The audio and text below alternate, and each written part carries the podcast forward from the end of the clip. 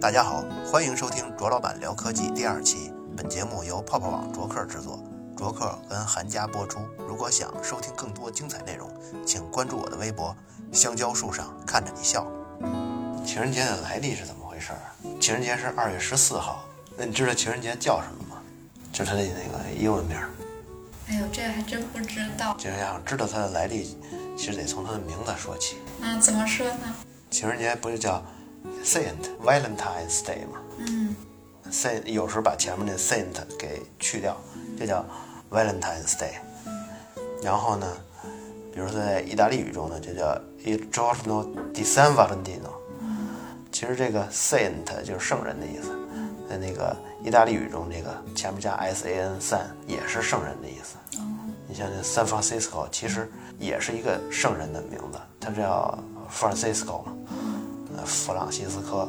然后他是一个圣人，前面给他加 Saint 或者 San，就是基督教对他这种圣人啊，都有这种就叫纪念，或者是这对他表示敬意，就前面加这些。比如在基督教的节日里头，经常会有这个什么什么节，圣什么什么节，圣什么什么节。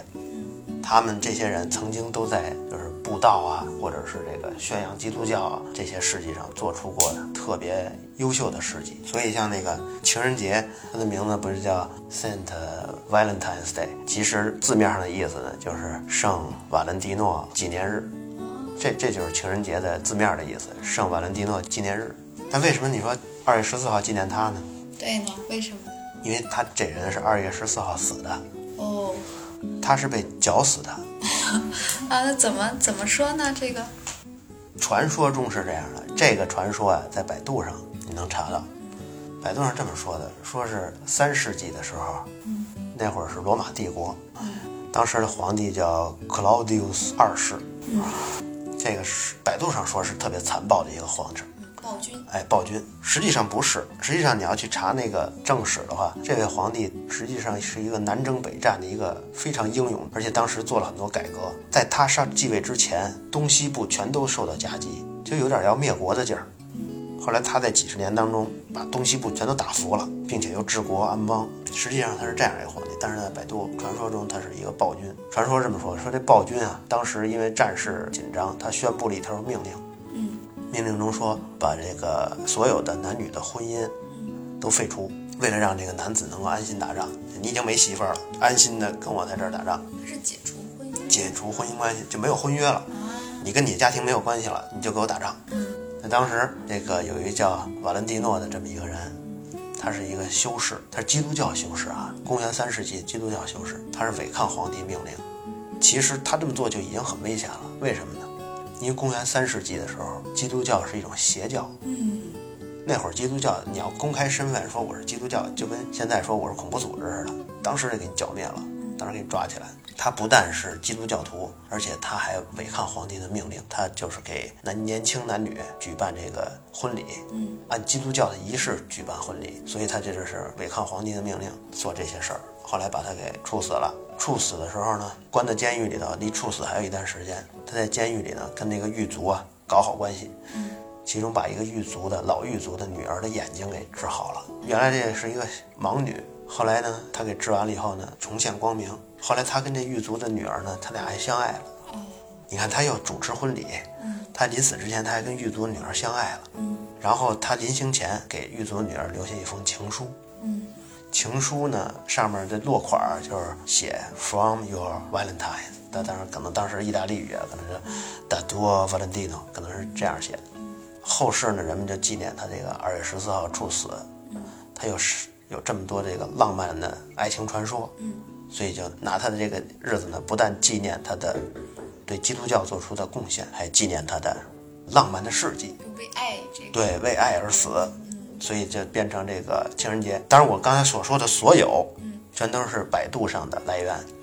这个来源跟史实相比呢，顶多顶多只能算作一个美好的爱情传说。史实不是这样的。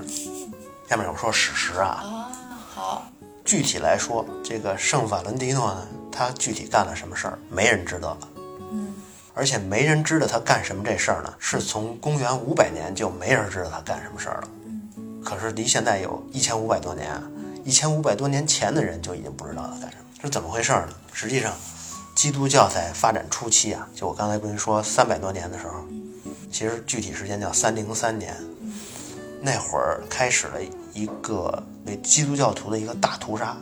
当时在基督教史中对这个也有一个非常详细的记载，这是基督教史发展中的一个浓重的一笔，叫迫害时期，持续了大概一百年的时间。只要就是见着就杀，就跟现在杀恐怖组织似的，而且系统化的杀。什么叫系统化杀呢？就是不但把他人杀了，这个人在生前所做的关于基督教的一些文字推广啊，不是写在羊羊皮纸上的，做的任何的宣传，还是这些全都给烧了。他做的所有功绩也都给他烧掉，就不让这种文化传播开来。你说多狠啊！是挺狠的，嗯，就是这么狠，才造成的圣瓦伦蒂诺这个人的事迹呢，往后就很难流传了。大约是在公元四四零年呢，这会儿啊，就大约过了，你看一百一百四十多年了。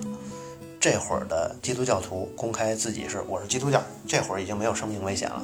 你想他经过这样的屠杀，他竟然还基督教还存活下来了。这这会儿已经没有风险的时候呢，这些基督教徒呢就开始就是祭奠先辈先烈们，为了传播基督教而抛头颅洒热血的先辈们，就把很多人的事迹啊就写在这个一本书里头。那本书名字叫。忘了，但是这本书对很多人殉教徒的这个事迹做了很多文学化的修饰。他怎么修饰呢？比如说，很多无名无姓的人干出的很多事情，咱们知道，具体他叫什么不知道了。把这些事儿全都安在一个人身上，那这人就更显得高大了。这本书里就记录了这个圣瓦伦蒂诺这个人的事迹，这是第一次出现的这个人的事迹，所以可以肯定的说，这本书里头第一本记录圣瓦伦蒂诺这个人的事迹的这本书就已经把他的事迹杜撰了，所以呢，就没人知道他干什么了。当时这本书这么记录的，这圣瓦伦蒂诺被抓起以后呢。是当时的皇帝，罗马的皇帝亲自审讯这个圣瓦伦蒂诺，那促膝谈心，使软的，威逼利诱来硬的，软硬兼施。但是怎么弄呢？都没戏，就他都拒绝放弃自己的信仰，是吗？好坚强，放弃自己信仰。然后呢，后来皇上没辙了，关起来，关起来，到日子行刑。他当时跟百度那个传说是有重合的地方。关起来以后呢，跟狱卒把他的女儿的眼睛给治好了。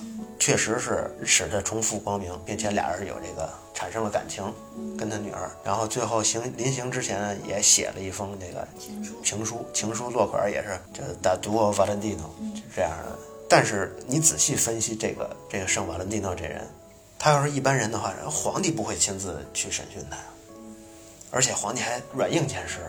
他使的什么软呀？能让皇帝使软呢？那肯定，他之前呀，你说他在狱中他能做出这些事儿，他之前在被捕之前，他一定是非常非常有影响力的人。嗯，甚至我我我觉得有都有点是这这个基督，就对，是吧？基督在世似的，对，有点这个劲儿。而且当时这本书记录的还有一个事迹，他在那个狱中啊，在狱中向那个狱卒们宣扬那个基督教的这些理念，是这个 Estelias。就这个狱卒是当时应该是这监狱的典狱长之类的这样的一个职位，他和他的家人加起来还有他的家仆，四十四人一块儿都信了，对，皈依了皈依基督教，也接受了基督教洗礼。你想，他有四家里有四十四口人，还有仆人，那个年代他是有仆人的人，他是有身份的人，他一定是典狱长之类的这种身份，他能把典狱长都搞定了。他肯定偷偷放我走，他这种要求是很很不在话下的。那典狱长肯定放他走了。那他在这种情况下，他也没有提出这种要求，还是英勇就义。也就是说，他肯定有人格魅力，就肯定是是一个为理想而死的人，为基督教理想而死的人。所以呢，这个人在这个他的生前一定是更多更多功绩的。但是传到现在呢，咱们对这个功绩咱们已经不了解了，记下来的就是他跟人家恋爱，写了一情书。写完情书死了，哎，我说到哪儿了？瓦拉丁诺的这个真实的这个事啊，真实这个事迹啊，这是公元五百年出的这么一本书写的。咱们现在说起来，这是记录在书里头的。实际上，在公元五世纪啊，那会儿没人知道，基本上没人知道，就就是那会儿没人庆祝二月十四号。嗯，这种情况一直持续了多久呢？持续了七八百年，到公元十三世纪的时候，那会儿的时候呢，那是欧洲的中世纪。当时有一个著名的那个诗人叫乔叟，不知道你有没有印象？这著名的诗人，啊，诗人，他是当时著名的诗人。他当时这这诗人就已活跃在这个皇家的这个这个圈儿里，他当时在他的这个社交圈儿跟他的诗里头就写了好多关于这个圣瓦伦蒂诺的这个事迹。从那个时候开始，当时的市民主要是从英国传出来的，就开始有这个对二月十四号有所了解了。当时这个纪念方式跟现在没有太大差别，当时主要就是送花儿、写贺卡。当时为了纪念那个圣瓦伦蒂诺呢，落款不写自己的名字，他写这个 From Your Valentine，写这个多浪漫呀！所以从这个意义上讲啊，二月十四号送什么最正宗？送贺卡，并且落款是 From Your Valentine，是最正宗的礼物？这个它不但纪念了基督教的这个一个先烈，而且还拥有着浪漫主义色彩。那这个卡片是男生给女送女生生是吧？送女生是实际上是情书的一种方式。对，再往后发展，从十二世纪再往后发展，就到了这个工业革命了，英国工业革命。这段时间，二月十四号仍然是被人纪念的情人节。但那会儿情人节，工业革命以后就开始大规模印贺卡，机器印，哗。对，当时这一出来，很多人就当时有抵触，就说你们现在在制造机械的爱情，很多人抨击这种事儿。但当时印贺卡最多的那个人说啊，贺卡只是一种表达感情的工具，男女之间有没有感情，他们这对情侣心知肚明，嗯，跟这个贺卡没有关系，所以这个贺卡怎么来的没有关系。嗯所以呢，你们多多的买贺卡，就这样。然后当时，那呃从送贺卡呢，就发展到这个送巧克力。巧克力，嗯当时有一本书叫就叫《情人节词句打印机》，哎，这这书名就叫这个。反正就是说，你要是想不好给自己的心仪女性啊、心仪女生啊写什么，你就买我这本书，从里边抄吧，这些都是好句子。当时也开始说，也开始送这个巧克力了。嗯这主要是活跃在西方的文化中。二月十四号，男女都互相赠。中国啊，我自己印象好像是一九九五年、九六年那会儿，可能刚刚开始有这个情人节这么一说的。